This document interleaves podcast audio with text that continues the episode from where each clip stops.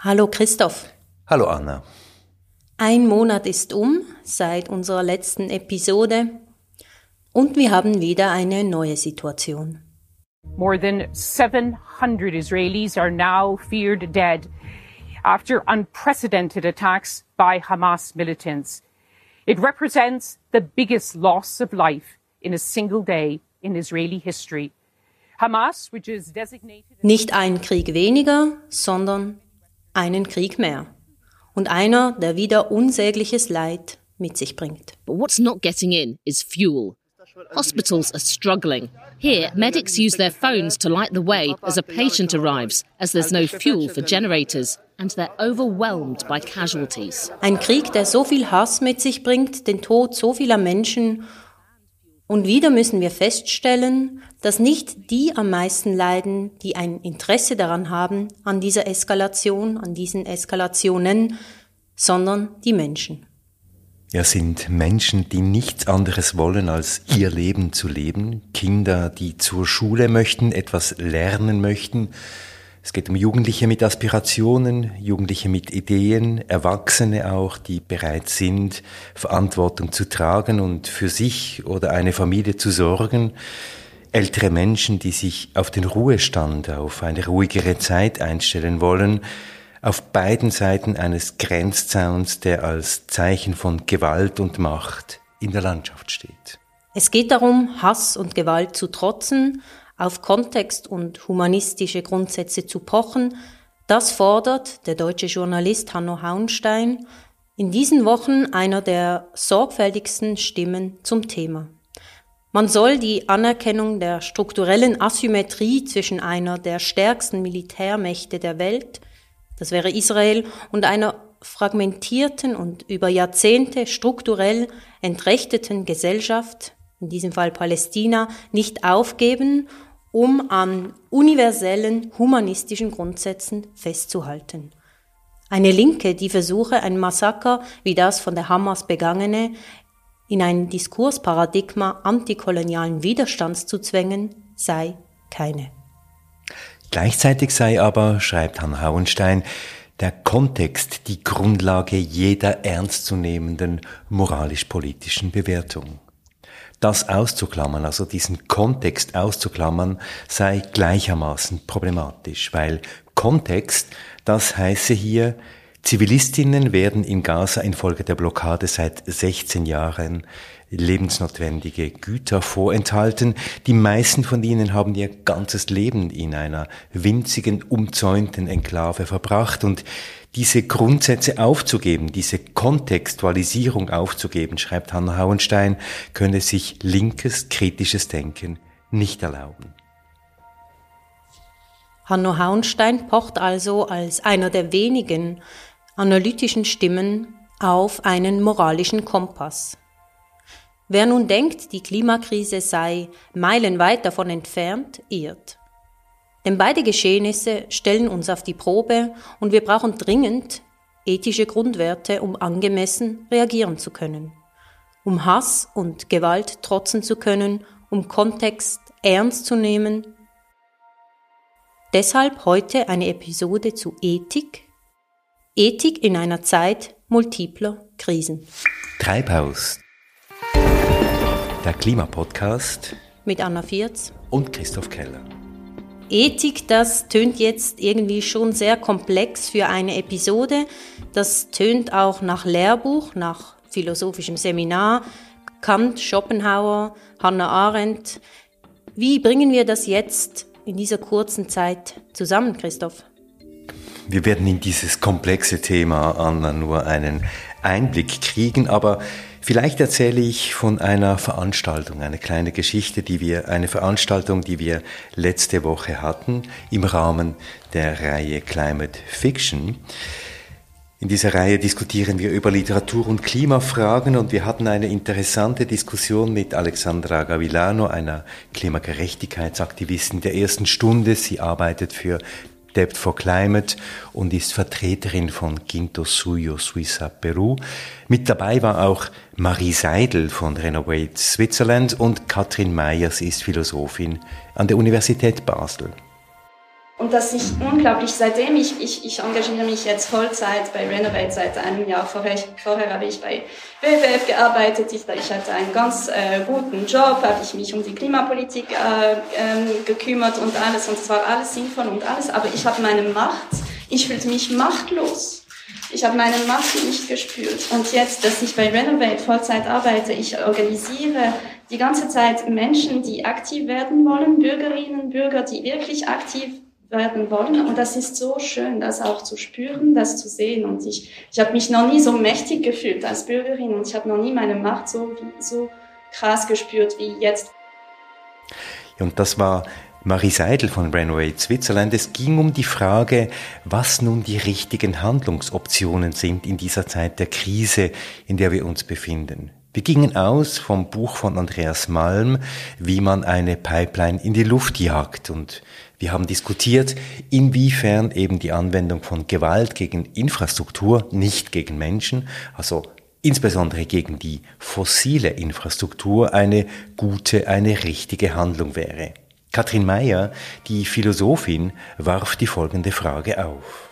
Für mich die Debatten rund um die Klimakrise ist eigentlich immer eine instrumentelle Debatte. Wir haben ein Problem, wie können wir es lösen? Es geht immer nur darum, mit welchen Mitteln können wir ein Problem lösen. Und ich finde eigentlich genau den Punkt, ähm, den du gemacht hast, Alexandra, also zu sagen, wir müssen das als Gerechtigkeitsproblem verstehen. Dann sehen wir ganz andere Dinge und ich glaube, wir kommen auch zu anderen Lösungen. Und wir sind dann im Verlauf der Diskussion an einem interessanten Punkt angelangt, der viel weiter ging als die ursprüngliche Fragestellung, die Frage nach der Gewalt und so weiter. Weil mit einem Mal stand die Frage der Gerechtigkeit im Raum und wie wir in die Lage kommen, wahrhaft gerecht zu handeln. Und das hat Alexandra Gavilano folgendermaßen formuliert. Ich glaube, es gibt viele Organisationen, die überlegen sich, wie kann man anders funktionieren, Permakulturprojekte. Ich kenne auch viele Aktivisten, die ein, zwei Jahre mitgemacht haben und jetzt wie etwas Eigenes, Gemeinschaften, Kooperativen aufbauen. Und ich glaube, das ist auch etwas, das wichtig ist, dass diese, es können halt nicht alle aufgrund des Status, der familiären Bedingungen oder einfach generell Bedingungen, in denen man lebt. Ich glaube, es geht auch darum zu sagen, was ist das, was wir brauchen? Das ist Resilienz, das ist, das ist Wegbereiter und das ist die Aktion. Fragen nach Gerechtigkeit, nach dem, was richtig und was falsch ist, das alles sind Fragen der Ethik. Das würde ich so sagen, ja. Und an diesen Punkt sind wir in dieser Diskussion dann auch gekommen. Jetzt interessiert mich aber, Christoph, wenn ich in den Zeitungen lese, dass in diesem Sommer wieder fast alle Flugzeuge zu fast allen Feriendestinationen voll ausgebucht waren, dass also in der Schweiz praktisch wieder so viele Menschen fliegen wie vor dem Einbruch wegen der Corona-Epidemie und das in einem Sommer, in dem allein der Aletsch-Gletscher wegen der fossilbedingten permanenten Erhitzung der Atmosphäre etwa 10 Prozent seines Volumens verloren hat. Was hat das alles mit Ethik zu tun? Ich glaube eben ziemlich viel. Natürlich ist es mal primär unvernünftig zu fliegen und dazu beizutragen, dass in diesem Jahr so viel CO2 in die Atmosphäre gepustet wurde wie noch nie und das trotz Klimaabkommen von Paris, das eigentlich genau das Gegenteil verlangt. Ein Abkommen, das 2015 geschlossen wurde, also vor acht Jahren. Also es passiert genau das Gegenteil von dem, was eigentlich passieren sollte, dass nämlich die Emissionen sinken sollten. Das ist unvernünftig und auch ziemlich dumm, aber die Ethik stellt eine noch viel grundlegendere Frage. Die Ethik stellt nämlich die Frage nach dem richtigen Handeln überhaupt. Ethik fragt, warum Menschen so handeln, wie sie es eben tun. Ethik fragt aber vor allem auch, was denn das richtige Handeln wäre. Genau, und Ethik fragt eben auch, wie dieses richtige Handeln sich begründen lässt. Also in unserem Fall wäre vereinfacht zu fragen, wenn jemand reist, wie soll eine Person reisen, damit der Schaden für sich und für andere, auch für Menschen, die ganz weit entfernt leben, zum Beispiel im globalen Süden, damit der Schaden für diese Personen, aber auch für sich möglichst gering bleibt, vorausgesetzt, dass Schadensbegrenzung für sich und andere, für die Person überhaupt in Betracht kommt. Also der Mann hört schon, es sind komplizierte Fragen, die die Ethik stellt. Und das klingt jetzt auch schon tatsächlich ziemlich nach moralischen Kategorien, nach richtig und falsch und nach gut und schlecht, auch ein wenig nach Zeigefinger. Ja, das ist so. In der allgemeinen Definition wird Ethik als die philosophische Disziplin verstanden, die Kriterien für gutes und schlechtes Handeln und für die Bewertung von Motiven und Folgen aufstellt. Da geht es auch immer um Fragen wie richtig und falsch und gut und schlecht.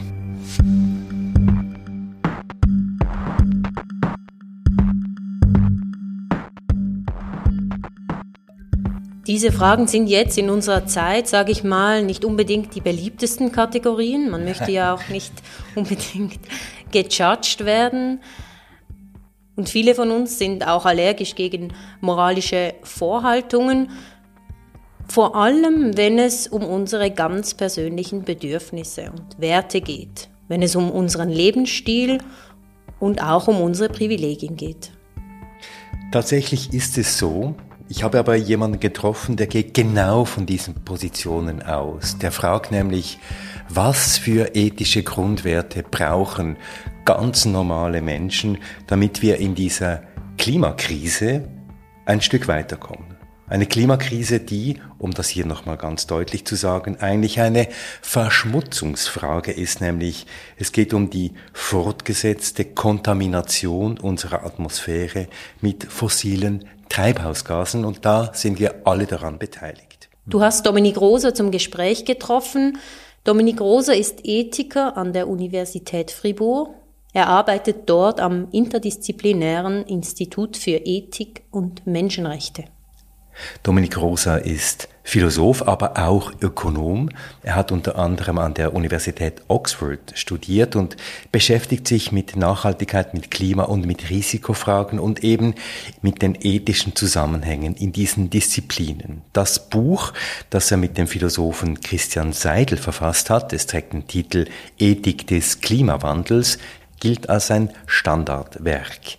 Ich habe ihn zuerst gefragt, ob es für ihn ein ethisches Problem sei, wenn in diesem Land Schweiz eine Partei die Wahlen gewinnt, die zu einem großen Teil das Klimathema entweder verleugnet oder krass verharmlost. Beunruhigend ganz sicher. Überraschend vielleicht weniger. Beunruhigend im Sinn von Klimawandel ist, um es mal einfach zu sagen, brutal. Menschen werden Daran ähm, sterben nicht wenige, sondern viele. Das heißt, es sollte uns beschäftigen. Überraschend tut es mich weniger im Sinn von Klimawandel ist und bleibt etwas Abstraktes. Wir, wir schädigen mit unseren Emissionen Menschen, die weit weg sind in der Zeit, im Raum. Wir schädigen sie via die Atmosphäre, via chemische Prozesse in der Atmosphäre. Das ist für unser Hirn etwas Unvertrautes und bleibt es. Und als Ethiker beschäftigt mich natürlich die Frage, gibt es einen Weg, wie man das Problem lösen kann, ohne dass wir Menschen intuitiv ein Gespür für diese Problematik des Klimawandels haben? Können wir das Problem auch dann lösen, wenn es die Menschen nicht anspricht? In Ihrem Buch Ethik des Klimawandels, Dominik Rosa, sprechen Sie das alles an. Und eine der zentralen Fragen ganz am Anfang des Buches ist die Frage, können wir uns Nichtstun leisten. Können wir uns Nichtstun leisten in einer Zeit, in der wir heute uns befinden? Viele Menschen sagen ja, es ist eigentlich, nun ja, eigentlich ist mir die Klimakrise egal. Wir können es uns sicher nicht leisten, weil es, es hat reale Folgen. Sie mögen abstrakt und weit weg sein, aber die Folgen sind sehr fassbar ähm, dreidimensional. Menschen werden ohne Essen ins Bett gehen und gehen auch schon. Wir können es uns natürlich leisten, im Sinne, es ist logisch und physisch möglich, nichts zu tun und dann muss später jemand anders damit umgehen. Als Klimaethiker ist meine Aufgabe eigentlich zu sagen, wir alle haben so ein moralisches Sensorium aus dem Alltag, aus der Erziehung. Ähm, wir nehmen das auf, wir haben irgendwie so ein Gerüst. Von links bis rechts gibt es ein Wertegerüst, das wir haben, zum Beispiel anständig sein oder andere nicht schädigen oder Gerechtigkeit ähm, oder traditionelle Werte und so weiter. Wir können das aus der Bibel irgendwo hinnehmen. Und ich sage, dieses Wertegerüst, die, unseres, unser intuitives moralisches Sensorium ist auf Alltagssituationen ausgerichtet. Wie teilt man einen Kuchen gerecht auf? Wenn zum Beispiel sollten alle das gleich große Stück bekommen oder diejenigen, die mehr Hunger haben, ein größeres Stück und so weiter. Ähm, darf man Abfall in den Garten des Nachbars schießen und so weiter. Darauf ist unser moralisches Sensorium ausgerichtet. Und ich frage, wie kann man dieses Sensorium auf eine neuartige Frage wie den Klimawandel übertragen? Aber wenn jemand gar kein Interesse hat, sich ethisch zu verhalten, ist das nicht meine Aufgabe, dann ist das die Aufgabe der Freunde dieser Person, die aufzurütteln oder des Pfarrers von der Kanzel ähm, oder der Gesellschaft in den Kolumnen zu sagen, hey, hallo, oder von YouTube-Leuten, die uns emotional ansprechen. Jetzt gibt es auch viele, die eben genauso reagieren, wie Sie das beschrieben haben. Dominik Rosa, Sie sagen, okay, eigentlich ist das Problem ja ganz weit weg von mir und es gibt welche, die sind noch viel schlimmer als ich. Die verhalten sich nämlich viel übler, als wir das hier tun. Zum Beispiel, es ist ein Problem der Chinesen oder es ist ein Problem der Amerikaner. Ist das ein Prozess, den Sie auch beobachten, dass weil wir uns eben auf das ganze Problem nicht einstellen können, dass wir dann so eine Art Sündenböcke suchen, die ganz weit weg sind von uns und denen wir das Problem dann einfach zuschieben können? Ja, genau. Das, ich finde, das Stichwort Sündenbock ist perfekt.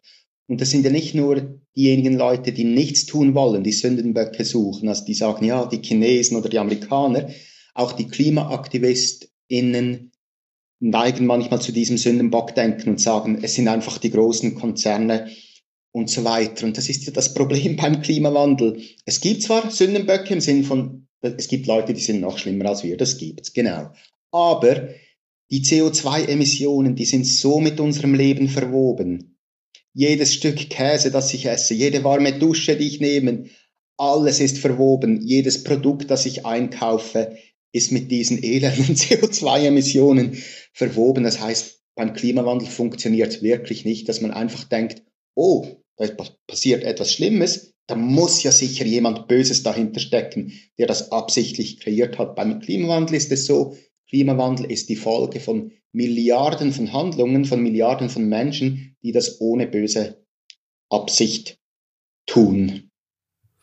Ethik ist jetzt aber eine Disziplin, Dominik Rosa, die eine lange Geschichte hat auf der einen Seite, die aber vielleicht auch Mühe hat, sich eben auf solche neue Situationen einzustellen, beziehungsweise das auch zu konzeptualisieren die Situation, in der wir heute stehen, nämlich dass wir ein globales Problem haben und eine kollektive Verantwortung und dieses Kollektiv eigentlich wie nicht fassbar ist oder sehe ich das falsch? Ich würde sagen, das ist absolut richtig, weil ich habe gesagt, die Aufgabe der Ethik ist wie unser traditionelles moralisches Sensorium auf diese neue Situation übertragen. Ich würde es auch anzweifeln, wenn jemand sagt, es ist mir egal. Ich würde sagen, wir alle haben dieses Sensorium. Wir wollen in den Spiegel sehen können. Wir, vielleicht wollen wir nicht Heilige sein oder so Überheldinnen und Helden, aber wir wollen in den Spiegel schauen können. Wir würden auch nicht dem Nachbarn Abfall in den Garten schmeißen. Genauso würde ich dann als Ethiker sagen, sollen wir auch nicht CO2-Emissionen in den Garten unserer globalen Nachbarinnen schmeißen. Aber diese Übertragung auf diesen globalen langfristigen Kontext ist nicht einfach und da gibt es mehrere Gründe. Nämlich einerseits eben, dass es psychologisch schwierig ist, so zu denken, aber auch philosophisch nicht einfach. Zum Beispiel ist so die Frage, weshalb haben wir Pflichten gegenüber anonymen Mitmenschen, die wir nicht kennen? Dass wir Pflichten gegenüber unserem direkten Gegenüber haben, das ist allen klar. Warum haben wir Pflichten gegenüber ähm, anonymen Mitmenschen? Und da gibt es eine ganze Tradition in der Philosophie, die sagt, ja, wir haben diese Pflichten, weil wir so kooperieren mit, miteinander, weil wir gemeinsam Gesetze erschaffen, gemeinsam, ich bin gebunden von den Gesetzen, die meine MitbürgerInnen ähm, erschaffen, indem sie Leute wählen. Und das sind alles Rechtfertigungen, die sagen, ja, man hat schon Pflichten gegenüber anonymen Mitmenschen, aber primär gegenüber denjenigen Mitmenschen, die mit mir im selben Land leben. Nun ist es ja so mit den CO2-Emissionen, dass die sich keinen Deut um Landesgrenzen kümmern. Ein Beispiel. Ein anderes Beispiel wäre die intergenerationelle Gerechtigkeit, was wirklich sehr vertragte Probleme gibt. Einfach um zu sagen, dass sobald man unsere Alltagsethik auf langfristige Probleme oder globale Probleme anwendet, Fragen auftauchen, die wir aus dem Alltag nicht kennen. Einen Ausweg oder eine Denkmöglichkeit, die Sie ja auch in Ihrem Buch vorschlagen und das ja ein Thema ist der Ethik insgesamt, ist das Thema Verantwortung. Und da sagen Sie ja ganz klar in Ihrem Buch, dass wir eine Verantwortung haben für das, was wir hinterlassen. Wäre der Begriff der Verantwortung, und zwar im alltäglichen wie auch im politischen, im gesellschaftlichen, im kulturellen, dieser Begriff, an dem ganz viele Handlungsoptionen angeknüpft werden können? Aus meiner Perspektive Verantwortung, ja. Das ist auch etwas, was wir aus dem Alltag kennen. Es ist natürlich noch recht allgemein. Was bedeutet das dann im Bezug auf Klimawandel? Heißt das, dass ich mich radikal, habe ich die Verantwortung, mich radikal einzuschränken, ein Franz von Assisi zu werden? Oder heißt es, dass ich nur so ein bisschen an den Rändern ein bisschen schreiben muss bei meinem Alltag, von dem her Verantwortung? Ja, da ist ja auch das Wort Antwort drin, was uns anspricht. Ich habe vorhin das, die Metapher gebraucht, um in den Spiegel zu schauen. Beim Stichwort Verantwortung ist das Wort Antwort drin, wo wir auf jemanden antworten, wo so die Idee ist, wir alle haben das Bedürfnis, grundsätzlich für unser Leben gerade stehen zu können. Aber es lässt natürlich sehr viel offen. Wie viel, was ist dann genau unsere Verantwortung? Wenn wir Handlungsoptionen vor uns haben, wenn wir uns entscheiden müssen, setzt eben bei vielen Menschen das ein, was wir kognitive Dissonanz nennen. Das heißt, sie haben die Fähigkeit erworben und das ist, glaube ich, so wie ich das verstanden habe, auch zum Teil überlebenswichtig, einen Teil der Gefahren abzuspalten und sich dann in der Handlungsoption, die zur Verfügung steht, für die weniger schlimme Variante zu entscheiden. Jetzt, Dominik Roser, wie gehen Sie als Ethiker mit diesem Phänomen der kognitiven Dissonanz um? Grundsätzlich wäre es die Aufgabe, die kognitive Dissonanz zu überwinden und das, es zu schaffen, das vor Augen zu halten, was meine Emissionen bewirken. Aber wie sähe, wie sähe eine Ethik aus für Menschen, die das nicht schaffen? Das heißt für uns alle. Und so diese ganze Idee, wir müssen das Klimaproblem lösen, indem wir einfach technologische Lösungen pushen und pushen, wird typischerweise als die Warmduscherlösung wahrgenommen. Das ist für die Leute, die nichts tun wollen, für die Länder, die dem Problem ausweichen wollen. Aber da muss man sagen, wir Menschen sind natürlich Warmduscher. Also auch im wörtlichen Sinn, wer von uns duscht denn kalt? Mal ganz ehrlich, wir Menschen sind Warmduscher. Wir erleben diese kognitiven Angst und sehr, sehr wenige von uns schaffen es, ähm, damit so damit umzugehen, wie vielleicht Mutter Teresa damit umgehen würde.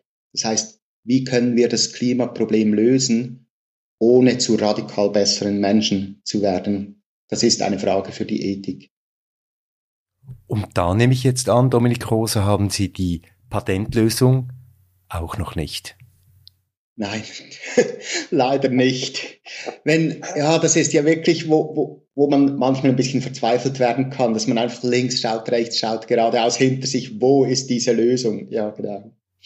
Aber einen Punkt machen Sie ganz stark in Ihrem Buch und der Punkt scheint mir auch ganz wichtig. Sie sagen, was wir auch heute tun, es wird uns möglicherweise zugute kommen in dieser Klimakrise, in der wir stecken, aber vor allem kommt es den nächstfolgenden Generationen zugute. Und denen gegenüber haben wir eine Verantwortung. Können Sie das ein bisschen erläutern? Ja, genau. Das ist eine Perspektive, die der Menschheit in diesem großen, abstrakten Sinn noch unvertraut ist. Was wir kennen, ist die Pflicht gegenüber unseren eigenen Kindern und die Pflicht von Kindern uns gegenüber, ehret die Alten und so weiter.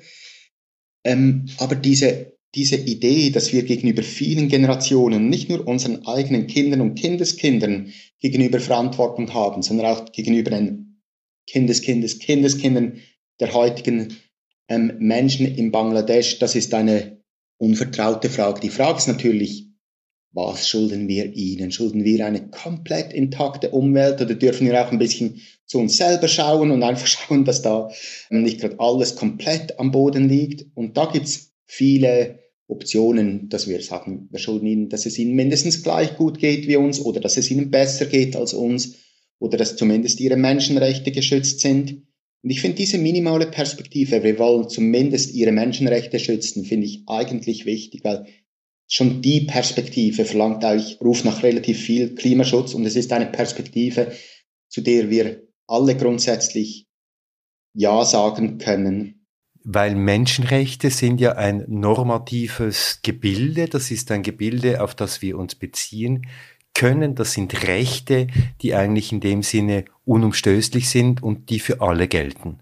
Die sind universal, gelten also auch für zukünftige Menschen, sind auch relativ universal akzeptiert und sie sind so unumstößlich. Wenn die ÖkonomInnen sich mit Klimawandel beschäftigen, geht es immer um Trade-offs, ein bisschen mehr Kosten heute, ein bisschen mehr Nutzen morgen und so weiter. Und bei Menschenrechten gibt es einfach eine klare Grenze. Also bis hierhin und nicht weiter.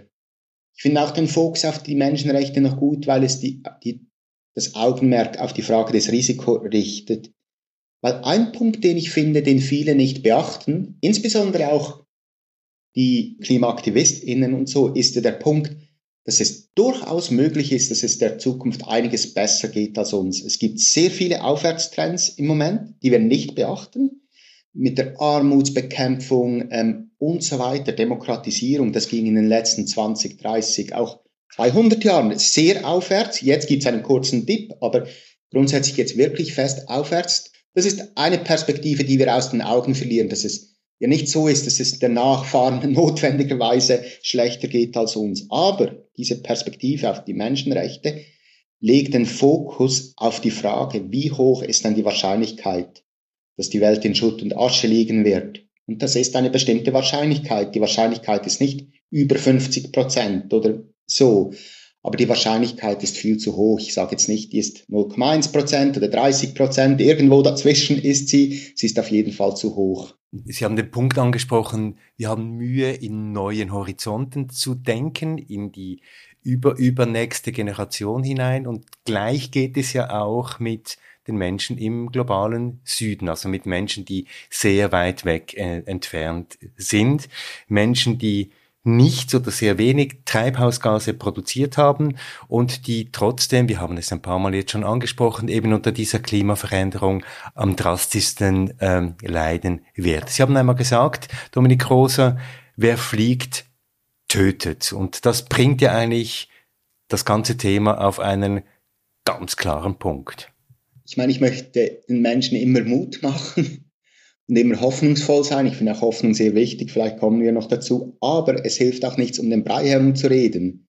Das ist ja das ganze Problem beim Klimawandel, dass es zu abstrakt ist für uns und wir manchmal diese simplen Tatsachen aus den Augen verlieren.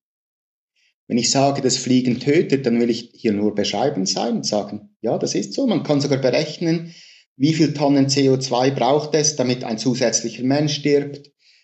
Ähm, das hat jemand vor ein paar Jahren mal sehr gut gemacht. Man kann sagen, etwa die Lebensemissionen von so drei, vier Amerikanerinnen reichen, um einen zusätzlichen Mensch zu töten, kann man das auch auf einen einzelnen Flug herunterbrechen.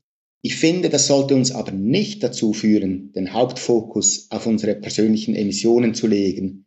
Das Wichtigste, was wir im Klimaschutz machen können, ist nicht einfach unsere persönlichen Emissionen zu senken, sondern das Wichtigste, was wir machen können, ist zu einer Gesellschaftsform beizutragen, zu einer technologischen Infrastruktur beizutragen, die es mir und uns allen einfacher macht, die Emissionen zu senken. Also ist mir noch wichtig, dass wenn ich diese Aussage mache, dass ich nicht einfach sagen will, fliegt weniger, weil das ist natürlich so, das sollten wir in einer gewissen Hinsicht tun, aber es ist nicht unsere Hauptaufgabe. Unsere Hauptaufgabe bestünde darin, wenn ich das richtig interpretiere, zu fragen, was wäre ein gutes Leben für uns, das die anderen nicht schädigt und ihnen auch ein gutes Leben ermöglicht. Ja, und ich würde sogar noch ein bisschen ausführen. Unsere Hauptaufgabe ist, ein technologisches Umfeld, ein gesellschaftliches Umfeld zu schaffen, das ohne Emissionen auskommt und das andere kopieren können.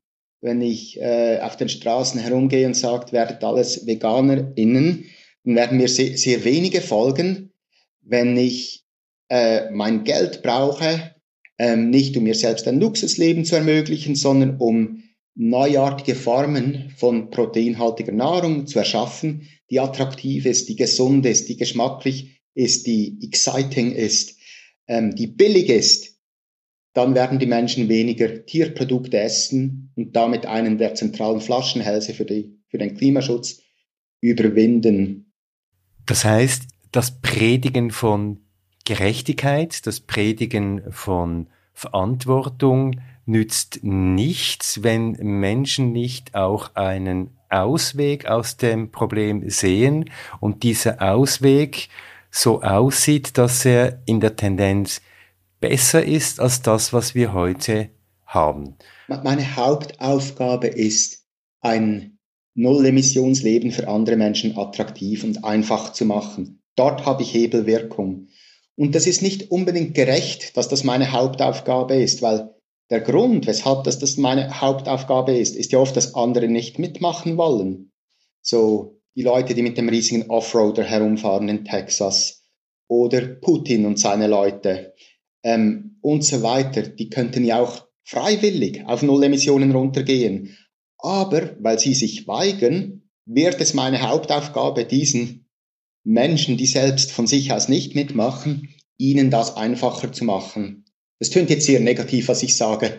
Es ist auch deshalb meine Hauptaufgabe, anderen ein emissionsfreies Leben einfach und attraktiv zu machen, weil es natürlich Menschen in Armut gibt. Und die können es sich nicht unbedingt leisten, ähm, die sauberen Technologien zu brauchen, wenn die teuer sind, wenn die unattraktiv sind, wenn sie sowieso schon verzweifelt sind und sagen, ja, jetzt nehmt ihr mir noch meine einzige Freude weg, so das Stück Fleisch am Sonntag oder nein, da ist es meine Hauptaufgabe, da ist es dort, wo ich Hebelwirkung habe und ich dazu beitragen kann, dass ein emissionsfreies Leben etwas ist, was auch Freude macht. Und zwar egal, ob das fair ist, dass das meine Aufgabe ist oder nicht.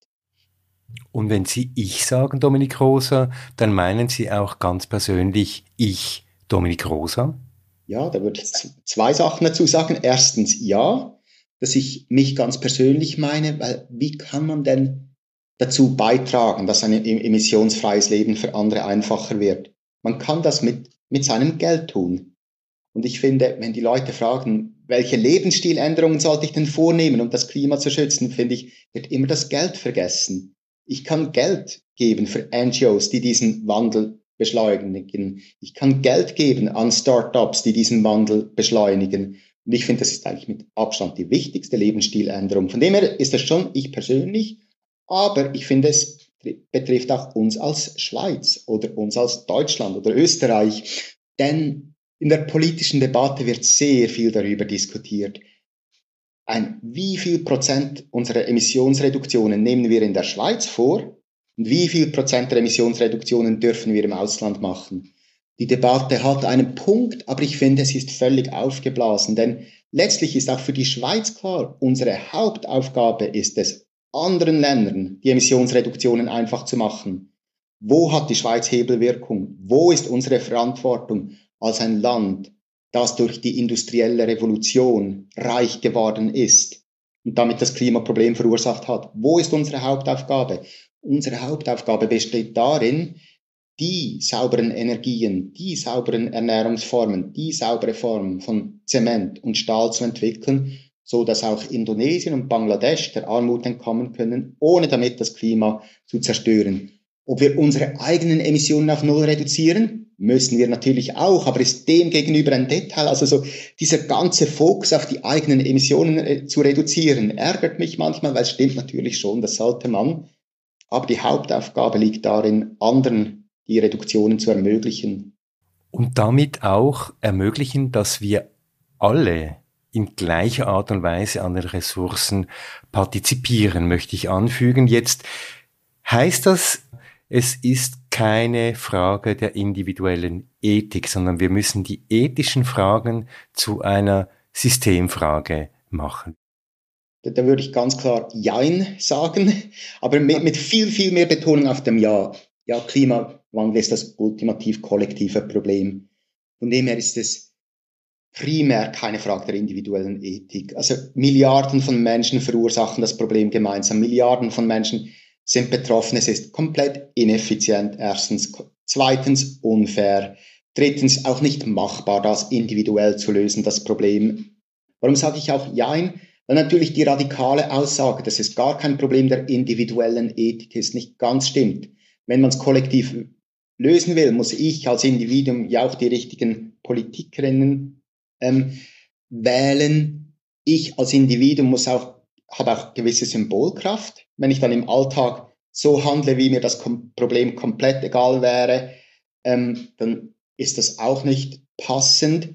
Und es gibt auch gewisse Sachen, die ich als Individuum tun kann. Und hier würde ich einfach, ähm, einfach das Geld hervorheben, besonders ähm, in Europa und auch ganz besonders in der Schweiz sind wir sehr reich und mit diesem Geld haben wir eigentlich eine enorme Hebelwirkung, also sehr viele Initiativen, die enorm viel für das Klima tun. Der Flaschenhals ist Geld und da könnten wir auch als Individuen, ich persönlich bin sehr Fan von Spenden für das Klima als Lebensstiländerung, könnten wir sehr viel tun. Von dem her, ja, Hauptverantwortung liegt auf der Systemebene, aber das heißt nicht, dass gar keine Verantwortung auf der individuellen Ebene bleibt. Das bleibt ein Rest, nicht zuletzt das Wählen und das Spenden. Stichwort Geld, Dominik Rosa, da gibt es ja eine große Hebelwirkung, insbesondere wenn wir von der Schweiz sprechen, vom Finanzsystem. Schweizer Banken investieren nach wie vor Milliarden in die fossile Industrie. Schweizer Pensionskassen investieren nach wie vor Milliarden in die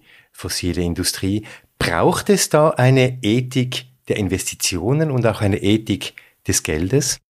vor allem auch eine Ethik der positiven Investitionen, dass wir fragen, wo können wir in saubere Technologien investieren, um diese billig und attraktiv zu machen. Und das besonders Attraktive daran ist, es gibt Strategien beim Klimaschutz, wo man unilateral vorgehen kann. Es gibt Strategien, wo man nicht ähm, unilateral vorgehen kann. Also unilateral heißt, ich, ich gehe voran, ohne das andere mitziehen. Und wenn man die negativen Investitionen des Schweizer Bankplatzes beschränkt, das ist eine typische Strategie, wo unilaterales Handeln nicht funktioniert, keine Wirkung hat. Es hat Symbolkraft und das ist auch gut, aber es hat keine Wirkung auf die CO2-Emissionen in der Atmosphäre.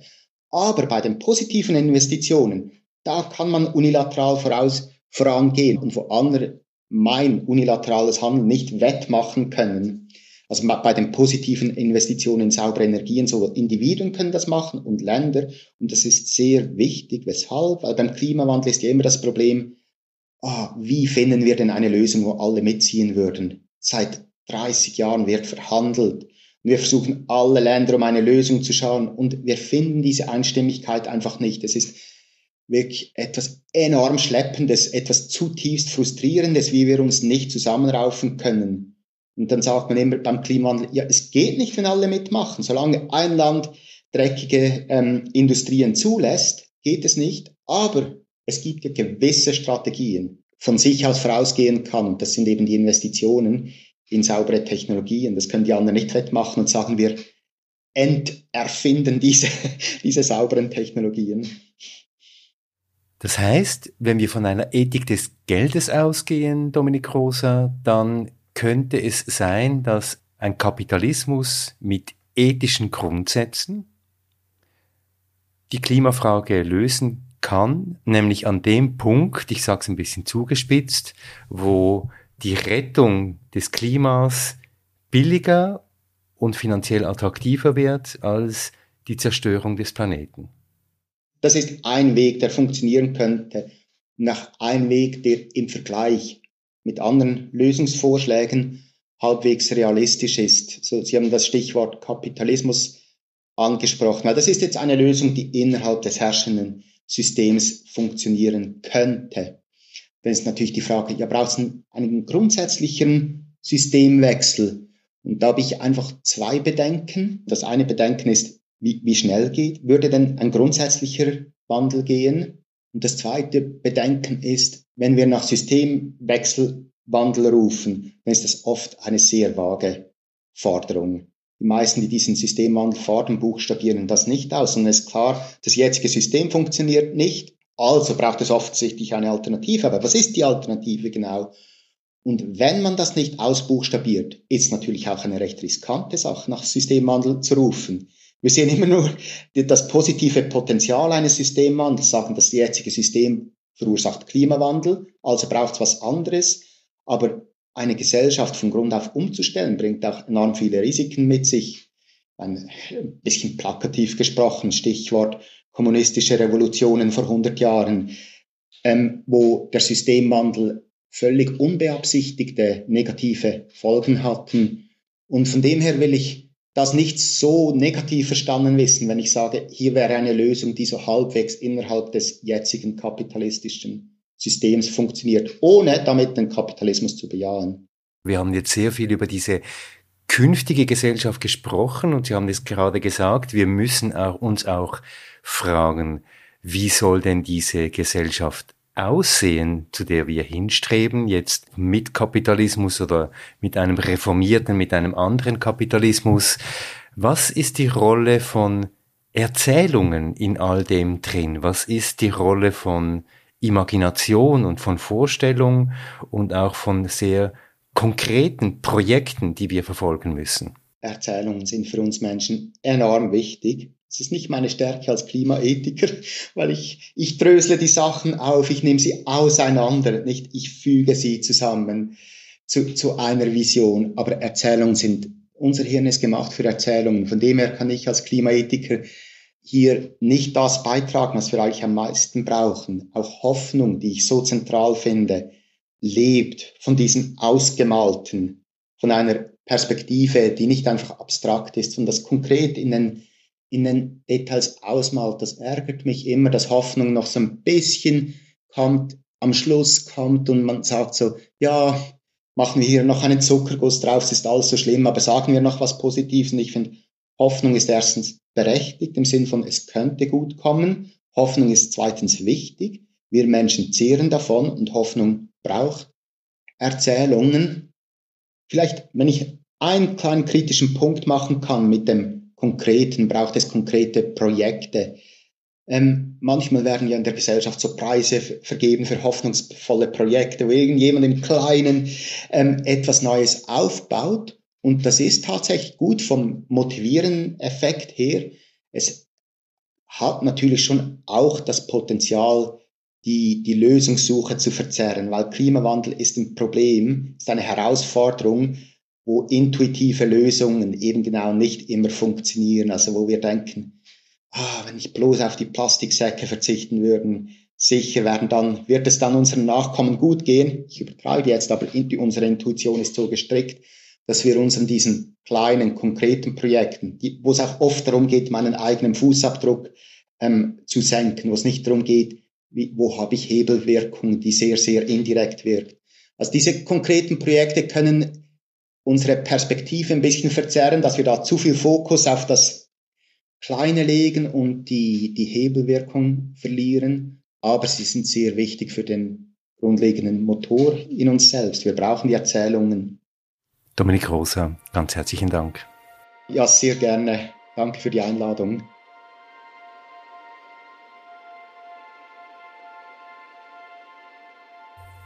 Das war das Gespräch mit Dominik Rosa Ethiker mit Spezialgebiet Klimaethik an der Universität Fribourg. Ja, was mir geblieben ist, Anna, von diesem Gespräch ist schon, dass wir hier sehr viel Arbeit vor uns haben eigentlich und dass wir sehr viel über diese Zukünfte ähm, nachdenken sollten. Vielleicht, ich weiß nicht, zwei Punkte. Das eine ist, wenn wir von System Change sprechen, sollten wir in Zukunft wirklich auch konkreter werden? Meinen wir eine Art von ökologischem Sozialismus? Meinen wir so etwas wie eine Form von feministischer Ökologie oder meinen wir eine Art von Basisdemokratie? Ich glaube, das ist ein ganz entscheidender Punkt, auf den wir zugehen müssen, wenn wir in Zukunft über System Change sprechen. Und das Zweite ist, ich glaube, wenn wir über diese Zukünfte und über das gute Leben in Zukunft sprechen, sollten wir auch eine Art normativen Rahmen haben, innerhalb dessen wir uns bewegen. Und da fand ich den Hinweis von Dominik Rose auf die Menschenrechte als ganz zentrales Element eben schon sehr wichtig, dass das ein Rahmen ist, innerhalb dessen wir die Diskussionen auch über diese Zukünfte oder über diese Zukunft, die eben eine emissionsfreie Zukunft sein muss, dass wir im Rahmen der Menschenrechte diskutieren können. Auf jeden Fall und auch wie Dominik Rosa sagt, dass wir Menschen ein moralisches Sensorium haben, wie er sagt, das aber auf unseren Alltag hauptsächlich ausgerichtet ist und dass es darum geht, eben die nächste Stufe zu erreichen, das Gesellschaftliche, vielleicht das Globale mitzudenken nicht nur ich in meinem Garten. Weiter fand ich auch spannend, was Dominik Rosa zum Begriff Hoffnung gesagt hat, dass die Hoffnung von einer Perspektive lebt, die nicht abstrakt ist, etwas Konkretes, wo man hinarbeiten kann. Ich finde, da kann man auf jeden Fall weiterdenken.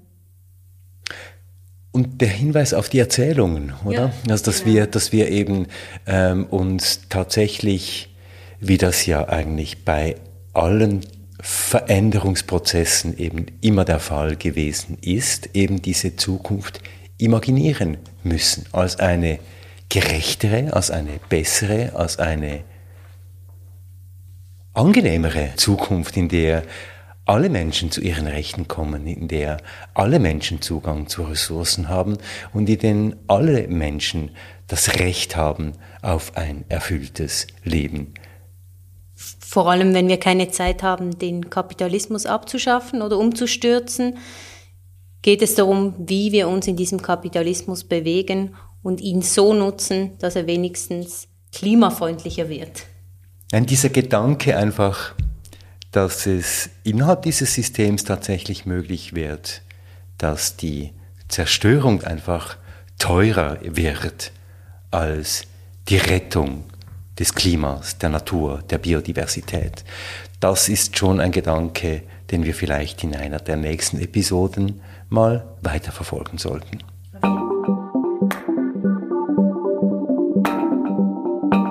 Ja, und ich glaube, das war's für dieses Mal. Nächsten Monat gehen wir in den Wald und fragen, was die Fluggesellschaft Swiss in den Jurawäldern zu suchen hat, ob sie da Bäume sucht für die Zahnstocher in der Bordküche ihrer Flugzeuge und was das alles mit der Skandalfirma South Pole zu tun hat. Eine Firma, die immer mehr in den Sumpf von ziemlich unlauteren Kompensationsgeschäften gerät. Und wie Dominik Rosa sagen würde, es bringt nichts, um den heißen Brei herumzureden. Stay with the trouble, wie Don Haraway sagen würde. Wir hören uns. Bis dann, sagen Anna Vierz und Christoph Keller. Etwas haben wir aber noch vergessen, und zwar das mit dem Button. Oh, das mit dem Button, genau. Das ist der Button Unterstützen auf unserer Webseite. Ja, dass ihr, liebe HörerInnen, darauf drücken sollt und uns dabei unterstützt, jeden Monat eine Episode zu produzieren. Das wäre dieser kleine Beitrag, der uns über die Runden hilft. Ganz herzlichen Dank. Treibhaus, der Klimapodcast. Eine Produktion von Podcast Lab mit Olivier Christe, mit Samuel Schläfli, mit Celine Elber, Lena Schubert, Johann Otten, mit der Musik von Lukas Fretz und mit Anna Vierz und Christoph Keller. Ihr findet uns auf Audible, auf Apple Podcasts und überhaupt überall, wo es gute Podcasts gibt. Und wenn euch Treibhaus gefällt, wenn ihr Anregungen habt oder Kritik, dann schreibt uns an mail at treibhauspodcast.ch und gebt uns Feedback, schickt uns Ideen oder Vorschläge.